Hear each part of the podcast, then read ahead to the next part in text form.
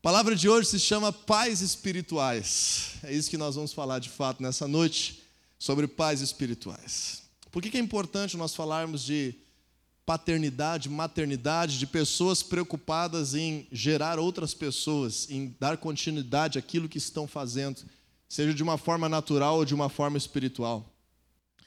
Porque se nós não formos pais, tudo aquilo que nós fazemos e conquistamos acabará em nada. Se nós não formos preocupados com essa perspectiva de paternidade, maternidade, ou pelo menos com um olhar generoso, preocupado com a próxima geração, tudo aquilo que você tanto se esmera, tanto trabalha, tanto, tanto se esforça, tanto zela, resultará em nada no dia da nossa morte. Quando nós começamos a pensar sobre a nossa morte, nós começamos a perceber que o período da nossa vida é muito curto. E quase não teria muito sentido nós sermos pessoas que quisessem conquistar, fazer crescer, multiplicar, adquirir coisas novas, maiores, se não houvesse uma perspectiva geracional, uma perspectiva de paz, um olhar de pessoas que querem gerar algo que vá além da sua existência, além dos anos da sua vida, além daquilo que conseguem tocar com as suas mãos. E esse conceito de paternidade espiritual, ele aparece na Bíblia desde muito cedo, desde o livro de Gênesis, juntamente com o conceito de paternidade natural que aparece desde a primeira página da Bíblia. Porém, muitas vezes, nem sempre numa família natural, os filhos assumem o legado dos pais. E, e isso não é necessariamente um problema. Por exemplo, alguns pastores têm três, quatro filhos, daqui a pouco um se torna pastor também, os outros três se tornam advogado, engenheiro, empresário, trabalham em outra área, designer, enfim. Não é necessariamente uma obrigação que, que, que filhos naturais continuem exatamente, porque às vezes não tem o mesmo perfil, às vezes não tem a mesma habilidade, às vezes não tem o mesmo viés, o mesmo talento, tem um chamado profissional para uma outra área. Mas o que é a obrigação daquele, entre aspas, obrigação, né? Não dá para dizer que é obrigação, mas o que é o princípio que dá continuidade para filhos naturais é que eles se preocupem em se reproduzir e gerar outros filhos. É isso que de fato vai honrar os seus pais, para que a sua família não acabe neles. Está entendendo isso? Nós estamos vivendo dias na nossa cultura em que as pessoas têm negado negado gerar filhos. As pessoas agora conseguem registrar um cachorro, uma cadela, um gato no seu nome como sendo os pais. E tratam crianças como se fossem desnecessárias, um problema, um absurdo, algo de outro tempo, de outro momento. Sem contar o desprezo às famílias, aos casamentos, a perseverança de relacionamentos, a princípios que regem uma casa.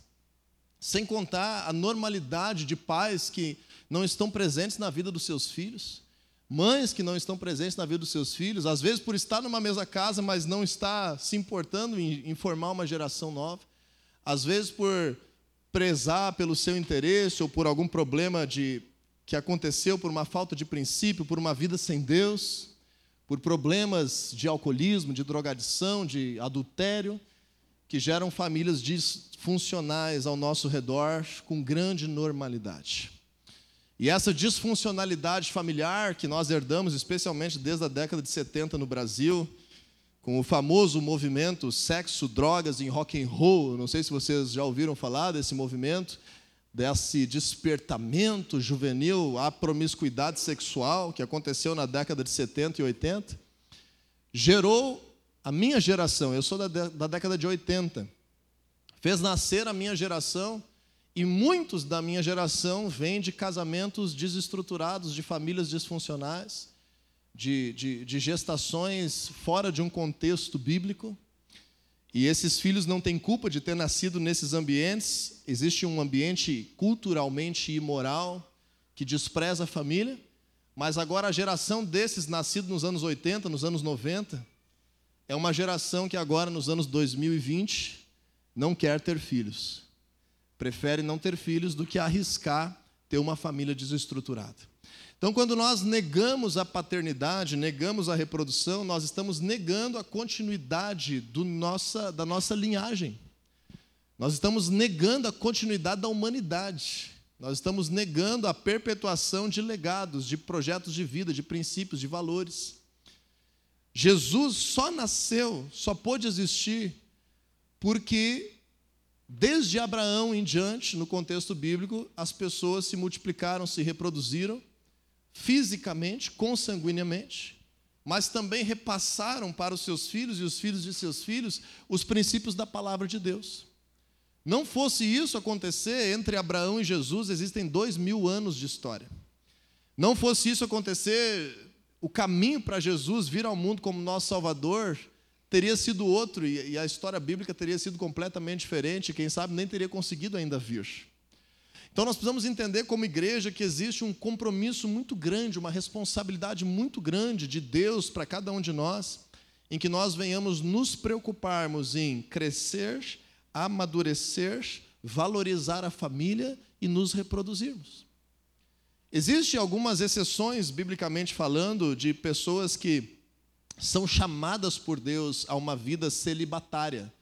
Mas uma vida celibatária é uma vida dedicada ao Senhor, que não constitui família por projeto de Deus, como uma exceção, como diz a palavra de Deus, ou por escolha própria. Jesus falou: alguns se fazem eunucos, alguns nascem eunucos, e, e assim fazem alguns por causa do Senhor.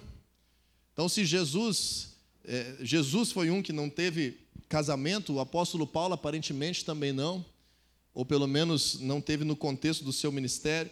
Mas isso nós temos como uma exceção, e nós vemos nessas pessoas uma pureza sexual. Nós vemos que essas pessoas não casaram por um chamado de Deus e não para poder ter relacionamentos sexuais frívolos com qualquer pessoa sem o compromisso de uma aliança no dedo, como hoje é os nossos dias.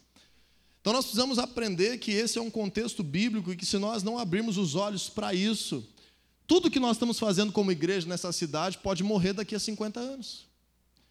Se nós não tivermos uma consciência uma consciência da próxima geração, tudo que nós vivemos hoje, quem sabe daqui a 100 anos, cidades inteiras podem ser extintas ou dominadas por culturas com uma cosmovisão completamente diferente daquela que nós fomos formatados como nação, que é abençoada pela palavra de Deus. Pense no caso de Abraão comigo. De que adiantaria, eu deixa eu te contextualizar, você que nos visita hoje, Abraão é o, é o principal patriarca da Bíblia, do Antigo Testamento, foi um homem que Deus chamou e a partir dele constituiu a nação de Israel e a partir dessa nação trouxe o modelo da revelação de Deus para a humanidade e dentro dessa história com várias nuances, com vários erros, com várias fraquezas, os princípios da palavra de Deus permaneceram de geração em geração até que no culminar dos tempos veio Jesus como Messias, como filho de Deus, Salvador e transformou agora a terra como um lugar do acesso ao reino de Deus e à presença de Deus. Foi por causa desse homem Abraão ter dito sim à palavra de Deus. Mas agora imagine comigo, você conhece um pouco da história a partir de Gênesis capítulo 12, quando Deus chama Abraão. De que adiantaria Abraão sair da sua terra aos 75 anos de idade para uma terra que ele nem sabia qual seria? De que adiantaria ele peregrinar no desconhecido por 24 anos sem ainda ter gerado um herdeiro e desistir da promessa de Deus? De que adiantaria Abraão viver um milagre na sua saúde? Ele viveu um milagre. Já tinha vivido até 75 anos, mas ele tinha, a esposa dele tinha esterilidade, não, não era capaz de gerar filhos e foi curada dessa esterilidade. Viveu um milagre. De que adiantaria toda a bênção financeira que Deus liberou para Abraão, porque a Bíblia diz que, ele, que Deus abençoou tanto ele que ele se tornou riquíssimo. Abraão era mais rico que o rei que ele visitou, sozinho. De que adiantaria essa prosperidade se ele iria morrer e, e, e as pessoas iam roubar todas as coisas que ele conquistou? De que adiantaria é, bênçãos familiares sobre ele quando ele resgata milagrosamente o seu sobrinho Ló, que havia sido sequestrado e, e, e feito ali naquele ambiente uh, pecaminoso, alianças erradas, então ele, ele intercede ao Senhor e resgata milagrosamente o seu sobrinho, tem uma bênção familiar. De que adiantaria tudo isso se não houvesse um legado, se não houvesse uma descendência? Então, o que eu quero que nós venhamos entender hoje é que, se na família natural, não obrigatoriamente os filhos têm os mesmas os mesmos ideais dos seus pais, não obrigatoriamente, não é porque nasceu de alguém que alguém vai reproduzir os mesmos projetos de vida. Numa família espiritual é diferente. Os filhos legítimos numa família espiritual, na igreja, filhos legítimos são aqueles que assumem os mesmos propósitos. Por quê, pessoal? Porque se nós formos ver a nossa realidade como igreja, não é o nosso parentesco que nos une. Não é a nossa consanguinidade que nos une. Não é, não é o nosso sangue que nos une. O que, que nos faz uma família espiritual? É nós estarmos unidos debaixo da nossa intenção de buscar a Deus e de crescer e amadurecer nele. Quando nós aprendemos isso, existem dois tipos de igreja. As igrejas que estabelecem relações entre pais espirituais que vão transmitir uma unção, um legado, princípios para aqueles que estão chegando, para que esses também cresçam, amadureçam e façam isso aos demais? Ou existem igrejas de irmãos? Diga para quem está do teu lado, nós não somos uma igreja de irmãos.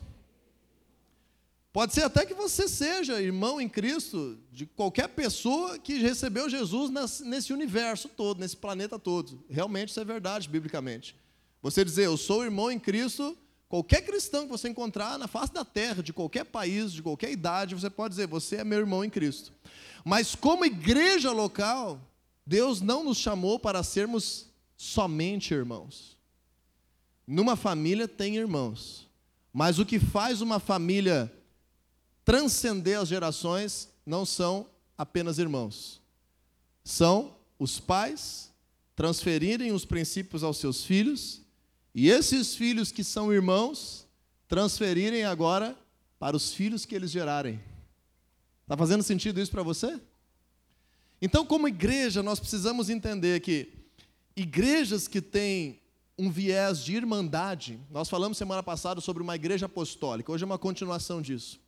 Igrejas que têm um viés de irmandade são igrejas muito boas de você vir e sentar e participar de um culto e, e, e viver um milagre e ir embora. E não ter nenhum compromisso com ninguém. E, e, não ter nada na tua vida que você se sinta impelido a ser transformado na tua realidade cotidiana, dentro da tua casa. Você simplesmente vai à igreja que nem vai na padaria quando quer comprar um pão, que nem vai no restaurante quando quer almoçar, que nem vai no cinema quando quer ver um filme. Vai na igreja escutar uma palavra, cantar um louvor, receber uma oração e vai para casa. Esses contextos de igrejas de irmandade são contextos existentes na nossa sociedade, mas não se perpetuam através das gerações.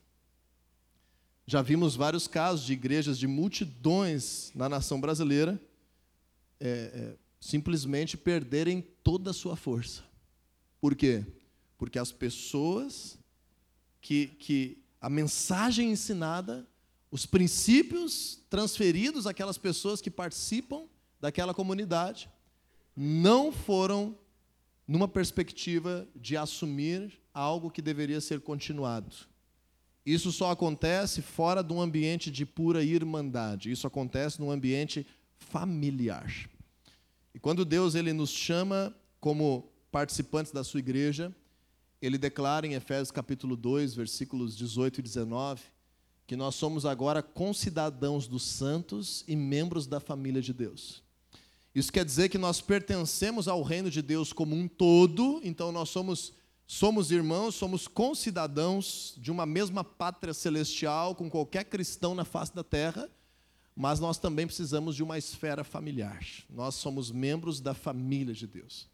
E família só atravessa as gerações quando se multiplica, quando gera filhos. E é nesse contexto que eu quero ministrar essa mensagem dessa noite, que eu já preguei quase todo o tempo que eu deveria. Vamos ler Gênesis capítulo 17, versículo 4. Eu arriscaria dizer que este é o primeiro pai espiritual que Deus estabelece um chamado nesse sentido na história da humanidade. Adão é o pai natural de todos nós. Adão é o pai humano, sanguíneo de todos nós. Sabemos que Adão não foi um pai espiritual, porque assim que, que ficou sozinho, sem, sem estar assessorado pela presença de Deus para a sua família, os seus filhos, um assassinou o outro. Então sabemos que Adão não é um modelo de pai espiritual. Noé não é um modelo de pai espiritual, porque Noé deveria fazer com que os seus filhos se multiplicassem nos propósitos de Deus. É, um dos seus filhos já cometeu um pecado em seguida do momento em que a arca pousou e se, se estabeleceu, e outro, outros dos seus filhos geraram pessoas tão sanguinárias, tão malignas. Não é um modelo de pai espiritual. Mas com Abraão, Deus fala o seguinte em Gênesis 17, 4. Deus está falando para ele: de minha parte, da parte de Deus, esta é a minha aliança com você. Você será o pai de muitas nações. Você será o pai de muitas nações. Agora, entende comigo uma coisa: todo o Antigo Testamento ele é sobre as gerações sanguíneas a partir de Adão, a partir de Adão e a partir de Abraão, especialmente. Todo o Antigo Testamento, desde Gênesis 12 até Malaquias capítulo 4, que é o último capítulo do Antigo Testamento, são gerações sanguíneas, descendentes de Abraão. Deus de Abraão, Isaac e Jacó, os filhos e netos de Jacó, as tribos de Israel, a nação de Israel. De forma, a partir de uma linhagem natural e sanguínea, Abraão se tornou o pai de uma nação. Abraão é o pai da nação de Israel. Mas Deus prometeu a ele: você será o pai de. O que está escrito aí? Coloca para nós de novo, Gênesis 17, 4. Você será o pai de muitas nações. E havia uma cultura, uma cultura bíblica ainda mais forte, de que os judeus, como sendo povo de Deus, que tinha uma aliança, deveriam evitar se misturar com outros povos na sua, nas suas relações conjugais. Então, Abraão, de forma natural, ele só se torna pai de uma nação. Por que, que Deus diz que ele vai ser o pai de muitas nações? Porque ele não é um pai natural somente. Ele é um pai espiritual. Diga aí comigo, Abraão é o primeiro pai espiritual da Bíblia.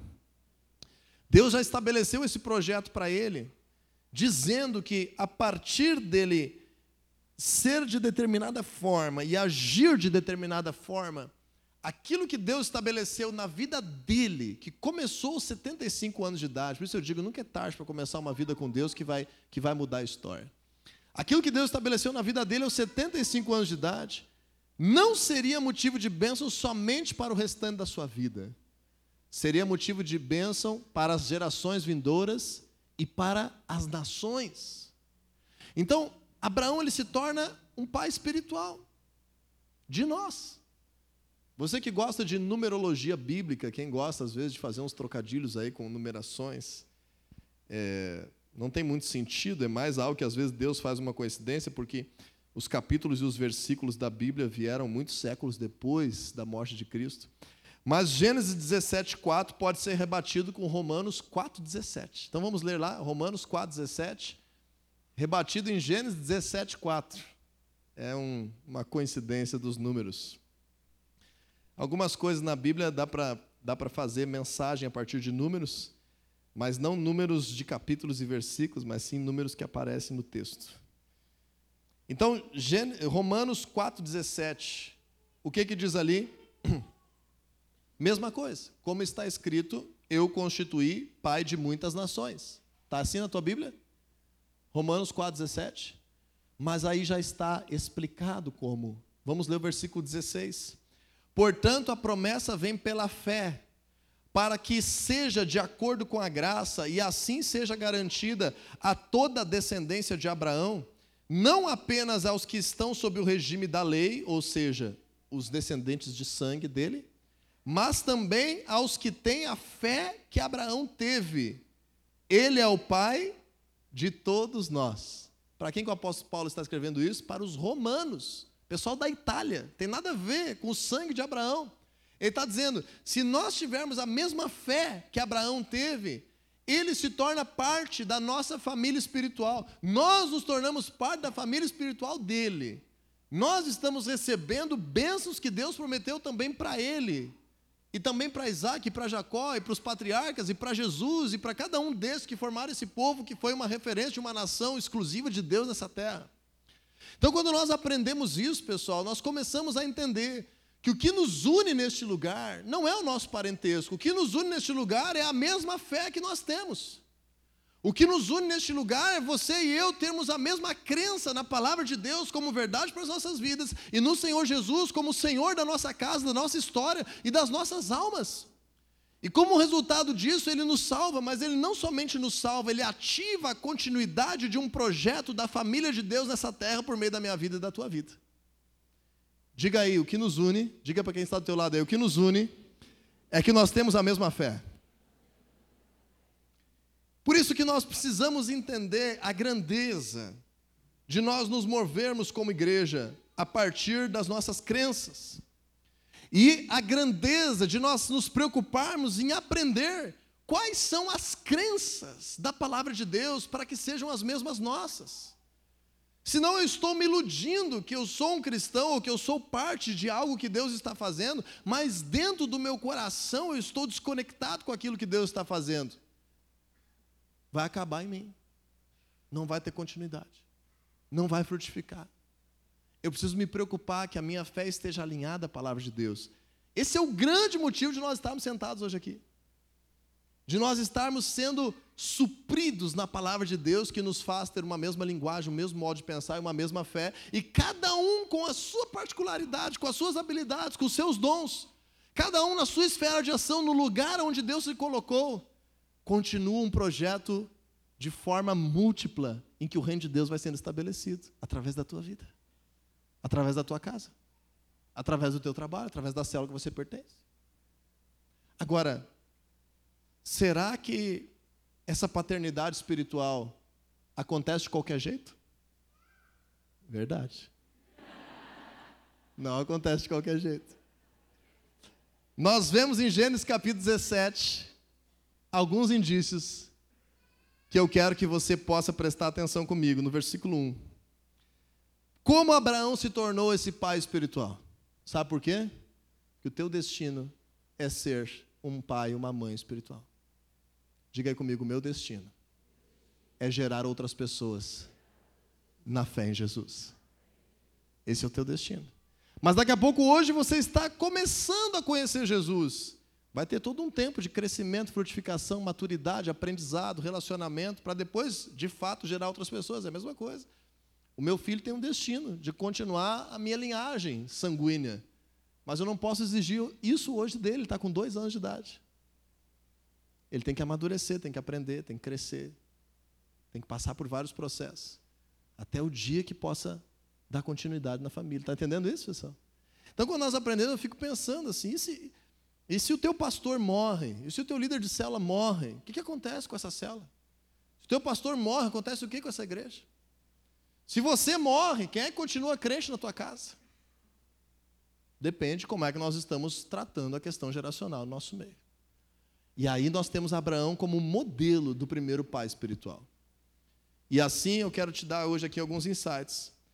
Ou para você correr atrás dessas características na tua vida, ou para que você tenha validação de já estar exercendo essa paternidade sobre a vida de alguém, ou para que você possa identificar se você está vivendo uma relação saudável com quem tem sido autoridade espiritual na tua vida. Amém?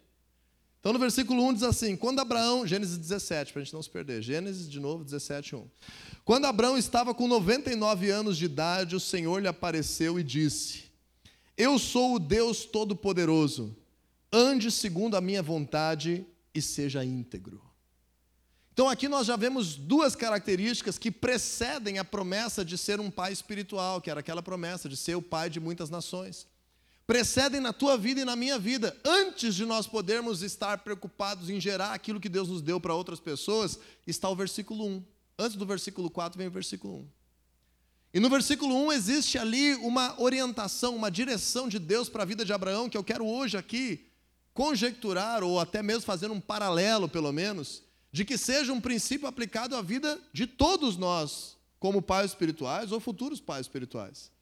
E esse princípio aqui nesse versículo, ele já é duplo, e nós vamos falar um de cada vez. O primeiro está na NVI assim: ande segundo a minha vontade. Está aí na tua Bíblia? Ande segundo a minha vontade. Talvez esteja diferente na tua Bíblia, porque esse texto é um texto muito profundo no idioma em que a Bíblia foi escrita, em Gênesis, em hebraico. E cada tradutor para o português, cada estudioso traduziu de uma forma diferente. E eu hoje vou sintetizar isso como devoção. Um pai espiritual precisa ser alguém que tem uma vida devota a Deus. Um pai espiritual é alguém que se relaciona com Deus é alguém que convive com Deus, é alguém que tem comunhão com Deus, é alguém que se preocupa em fazer a vontade de Deus, é alguém que está alinhado à palavra de Deus como fundamento da sua vida. Porque como ele vai gerar outros se ele não está agarrado na fonte? Se ele não está conectado à videira, se ele não está enraizado junto às águas do Senhor, como podemos gerar outros? Esse é um dos grandes problemas do sistema celular de algumas igrejas em célula. Nós somos uma igreja em célula, mas para ser uma boa igreja em célula, nós temos que saber os problemas de uma igreja em célula. Para não cometer os mesmos erros de outras igrejas em célula que acabaram cometendo os mesmos problemas. Está fazendo sentido isso?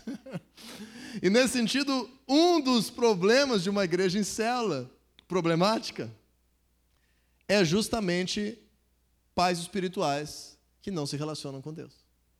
Então eles vão gerar o quê? Pessoas que não se relacionam com Deus. E pessoas que não se relacionam com Deus, lideradas por pessoas que não se relacionam com Deus, não são uma igreja. Pode estar escrito igreja na frente, mas não são uma igreja. Então, a devoção é o primeiro pilar que faça parte da nossa vida, para que nós venhamos continuar aquilo que Deus tem feito. Para que nós venhamos agregar valor, intensidade, energia, prioridade no reino de Deus nas nossas vidas, sabendo que é algo que vai ficar para abençoar famílias, cidades e a nossa nação. Em outra tradução, na NTLH, ao invés de ande segundo a minha vontade, diz assim: viva uma vida de comunhão comigo. Olha o pedido de Deus para ti, gente. Viva uma vida de comunhão comigo. Outra tradução do Almeida, seja na, na Almeida atualizada ou na revista atualizada, diz assim: ande na minha presença. Outra tradução ao português, na nova versão transformadora, diz assim: seja fiel a mim. Deus precisa disso, pessoal. Para ser Deus, ele não precisa. Para que o reino dele aconteça nessa terra, ele precisa. Porque ele escolheu estabelecer a sua família nessa terra em parceria com cada um de nós. Então, olha o pedido de Deus para você. Olha Deus te pedindo algo. A gente pede tanta coisa para Deus, mas Deus nos pede pouca coisa. Olha o que, que Deus está, te pedindo. Eu vou ler em várias versões, tá? Ande segundo a minha vontade. Viva uma vida de comunhão comigo. Ande na minha presença. Seja fiel a mim. Te comove o pedido de Deus para ti? Mexe com a tua rotina? Mexe com as tuas prioridades? A gente pede tanta coisa para Deus, mas não escuta o que, que Ele está nos pedindo. O Senhor nos pede para que venhamos ser uma igreja sadia, venhamos ser uma igreja apostólica, venhamos ser bons pais espirituais. Preocupe-se em andar comigo. Preocupe-se em estar na minha presença. Preocupe-se em ser fiel a mim. Preocupe-se em andar segundo a minha vontade. Preocupe-se em viver uma vida de comunhão comigo. Primeiro aspecto que nós aprendemos com Abraão como um pai espiritual é a devoção. E a devoção ela acontece, é, o nosso relacionamento com Deus ele acontece estimulado por várias práticas. A primeira delas que eu gostaria de destacar é o que eu chamo de temor. Mas não aquele temor que o dicionário define como medo de alguém, mas aquele temor que nós percebemos biblicamente como sendo a responsabilidade por carregar algo de alguém. Sabe quando alguém te empresta uma coisa e esse alguém é chato? Tipo esse alguém que está falando aqui. Te empresta um livro, no tempo do CD, lembra quando emprestava CD? Voltava todo arranhado. Né? Te empresta uma roupa. Aí você pega aquela, aquilo que alguém cuida com tanto carinho, você tem um temor. Meu Deus, isso aqui não posso, eu tenho que cuidar, não posso sujar. Às vezes, às vezes, se eu sei que a pessoa é meio descuidada e eu vou emprestar um livro, eu não digo assim, cuida como se fosse teu, eu digo, cuida como se fosse meu. E a pessoa tem um temor, não é mais. Agora, olha só, o que significa temor, biblicamente, é nós termos essa consciência de que estamos sempre andando na presença de Deus. Às vezes a gente tem um jargão cristão, e eu me incluo nisso, eu também, eu também uso esse jargão porque existe uma diferença, e, realmente existe uma diferença, entre nós pararmos tudo e nos prostrarmos diante do Senhor para ter uma, uma relação direta com Ele, né? Existe uma diferença disso, de nós estarmos parando com tudo, que nem agora à noite, ó, e buscando o Senhor, e cantando, e orando, e fazendo prioritariamente uma coisa direta a Ele, na, diante dEle, na presença dEle, daquilo que a gente vive no cotidiano das nossas vidas. Quando sair daqui, vai comer um lanche ali do outro lado, vai comer um lanche lá, lá fora, vai, vai tomar um banho quando chegar em casa, né, vai trabalhar amanhã, estudar. Existe uma diferença dentro de nós desse diferente acesso da presença de Deus. Mas tem um pregador muito famoso aí no Brasil que ele diz assim: se você ora dizendo assim, Senhor, agora nós entramos na tua presença, ele pergunta assim: onde é que você estava antes? Na presença de quem? Na presença de qual realidade espiritual você estava? Então, eu não estou te reprimindo nisso, porque eu também faço isso, porque eu entendo a diferença de dizer, agora, Senhor, eu parei com tudo para desfrutar da tua presença, para te adorar, para te buscar. Eu não acho errado, tá? Mas eu só quero trazer essa consciência de que quando nós estamos fora desse contexto de busca especial, biblicamente nós estamos na presença de Deus, porque o Senhor Jesus prometeu que se nós crermos nele, o Espírito dele viria e ele e o Pai habitariam em nós todo o tempo, nós seríamos a sua morada. Então, carregar a presença de Deus precisa elevar o nosso temor. Quando é que nós perdemos o temor? Ou quando nós desprezamos a Deus, ou quando nós esquecemos que carregamos a Sua presença. Então, o temor ele vem quando você faz o exercício mental de lembrar o tempo todo que você está carregando a presença de Deus. Então, quando passa a menina de mini saia, você está carregando a presença de Deus. Quando alguém deixa cair 50 pilas na tua frente, você está carregando a presença de Deus. Quando alguém vem fazer uma fofoca para ti, você está carregando a presença de Deus. Se você conseguir lembrar disso em todo tempo, a tua integridade muda. Verdade ou não? Esse é o segundo aspecto. Deus está dizendo: primeira coisa, ande na minha presença. Se você andar na minha presença, já vai mudar muita coisa, mas agora vai refletir no segundo aspecto de Gênesis 17:1. Ande segundo a minha vontade, coloca para nós aí Gênesis 17:1. E seja íntegro.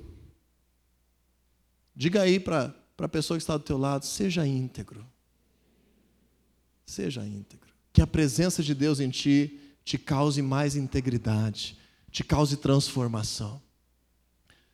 Tem como ser íntegro, irrepreensível sem a presença de Deus, pessoal? Não. Primeira coisa, devoção.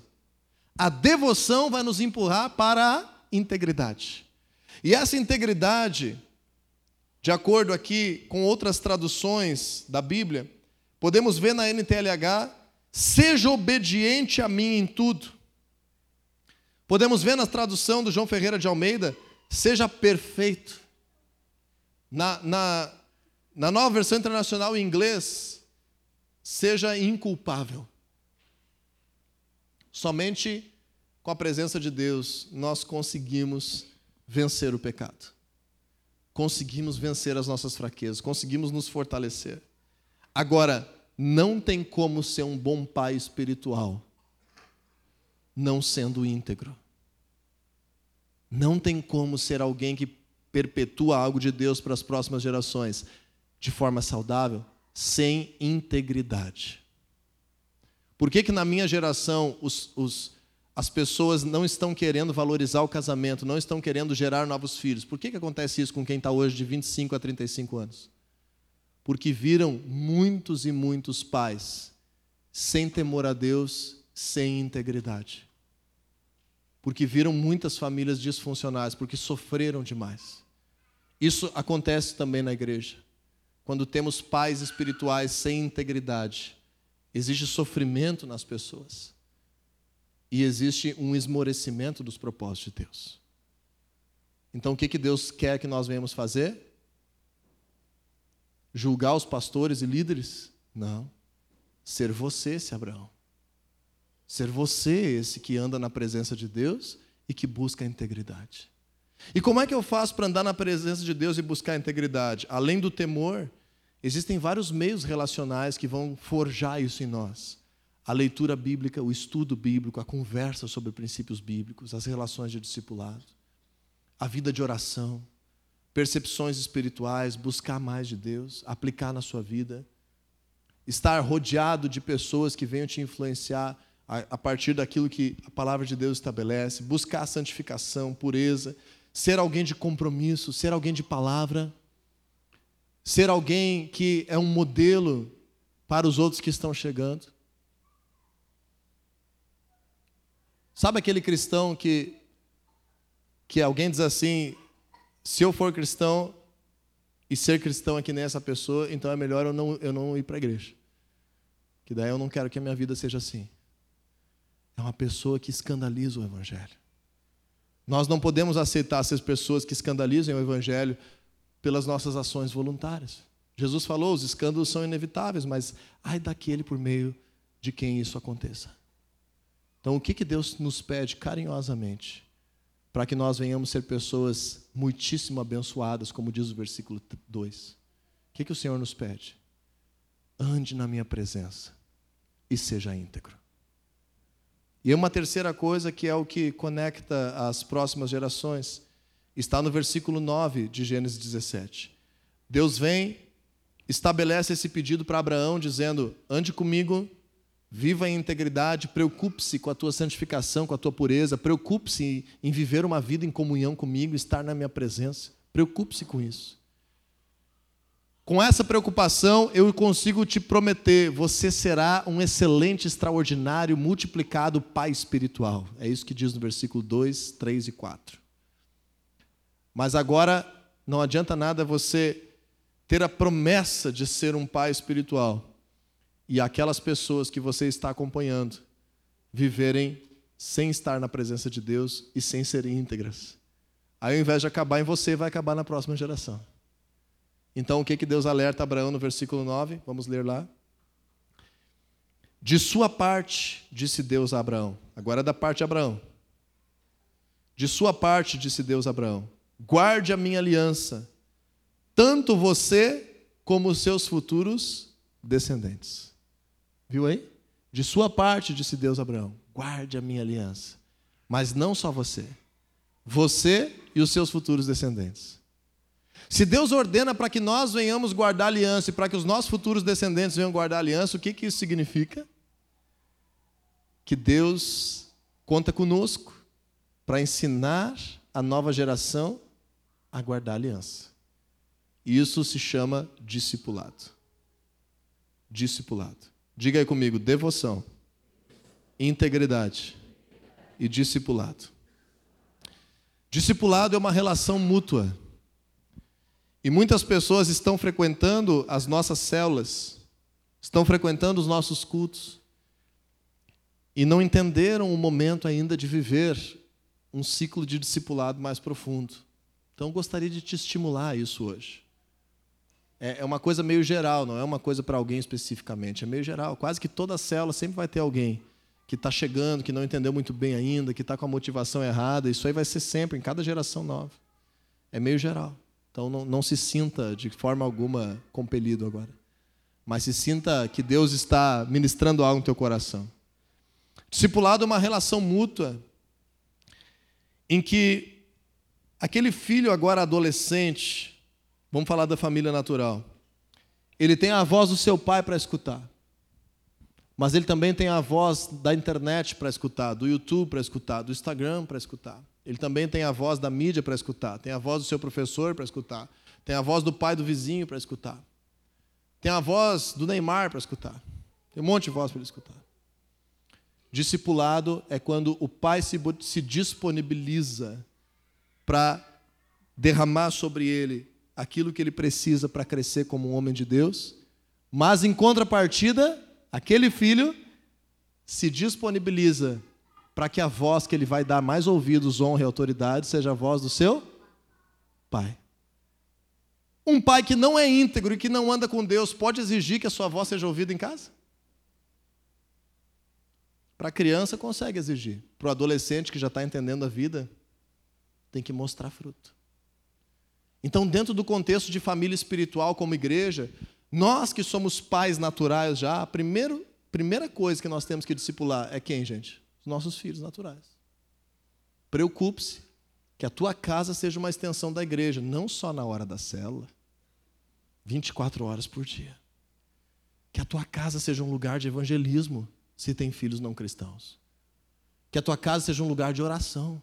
Que a tua casa seja um lugar de adoração, seja um lugar de discipulado, seja um lugar de leitura bíblica. Seja um lugar de aprender, de crescer. Papai e mamãe, estou falando com você agora. Me incluo nisso. Que a tua casa seja uma extensão da igreja. Você tem o teu cônjuge aí? Pega a mãozinha deles e assim, em nome de Jesus, eu profetizo que a nossa casa é uma extensão da igreja do Senhor. Oração, adoração, leitura bíblica, princípios, vocabulário, o que, que passa na TV, o jeito que se trata as pessoas. E isso vai ser refletido para dentro da nossa célula, porque tem gente chegando que não sabe como é que é isso, que quer conhecer Jesus. E aí, quem é íntegro e quem anda segundo a vontade de Deus, na presença de Deus, vai sendo usado por Deus para discipular pessoas novas, famílias novas, jovens novos, adolescentes novos, pais de família novos. E assim uma igreja apostólica é cheia de pais e filhos espirituais que estabelecem a bênção de Deus, que acelera o crescimento e a transformação de cada um e que se perpetuam através da geração. Se o líder morre, o pastor morre, o reino de Deus continua. Entende? Se acontece, se acontece um imprevisto, se alguém troca de horário, se alguém precisa trocar de célula, o reino de Deus continua. Agora, se nós somos uma igreja de irmãos, ou pior do que isso, uma igreja de fregueses, de clientes, não tem pais espirituais, não tem honra, não tem coração. Porque o segredo para um ambiente de uma família espiritual está em Malaquias 4,6. E converterá o coração dos pais aos filhos e o coração dos filhos aos pais. Eu preciso que você entenda isso nessa noite. Pais espirituais são indivíduos que, antes de acusar o outro, desenvolvem a sua vida com Deus, a sua integridade e o seu relacionamento de discipulado. Mas, Diego, eu não sei como fazer. Então, antes de ser um discipulador, todos nós somos discípulos. Antes de sermos pais espirituais, todos nós somos filhos. Temos irmãos também? Tem. Tem primo? Tem. Tem um monte de coisa. Mas a principal relação dentro da igreja qual que é? Pais e filhos. E esses filhos vão ser filhos para sempre? Não. São filhos que se tornarão pais, que gerarão novos filhos. Assim vale a pena a gente trabalhar. Assim vale a pena gastar a vida. Assim vale a pena dormir pouco. Assim vale a pena orar bastante. Assim vale a pena estudar para ter o que ensinar. Assim, nós vivemos como uma igreja saudável. Quando nós andamos em discipulado, nós vivemos um tempo acelerado de crescimento, de impartição. Então, eu quero concluir nessa noite. Pais espirituais são a chave para uma igreja que atravessa as gerações e abençoa a sua cidade, abençoa as suas famílias e tem um legado por vir. Pais espirituais são a base para relacionamentos saudáveis de discipulado. Pais espirituais andam com Deus e são íntegros. Pais espirituais são homens e mulheres preocupados em aprender, conhecer a Deus, não para morrer consigo, para multiplicar em outros. E aí está a alegria de viver. Fazia uns três dias que o neto não ia na casa da avó e do vô. Hoje foi. A alegria de viver. De filhos gerados, de novas gerações, de vida, de espontaneidade, de células que crescem, de pessoas que chegam, de visitantes que estão aqui conosco. Vocês são a nossa razão de viver, a nossa razão de ser igreja. Pais espirituais, você é destinado a ser um pai espiritual.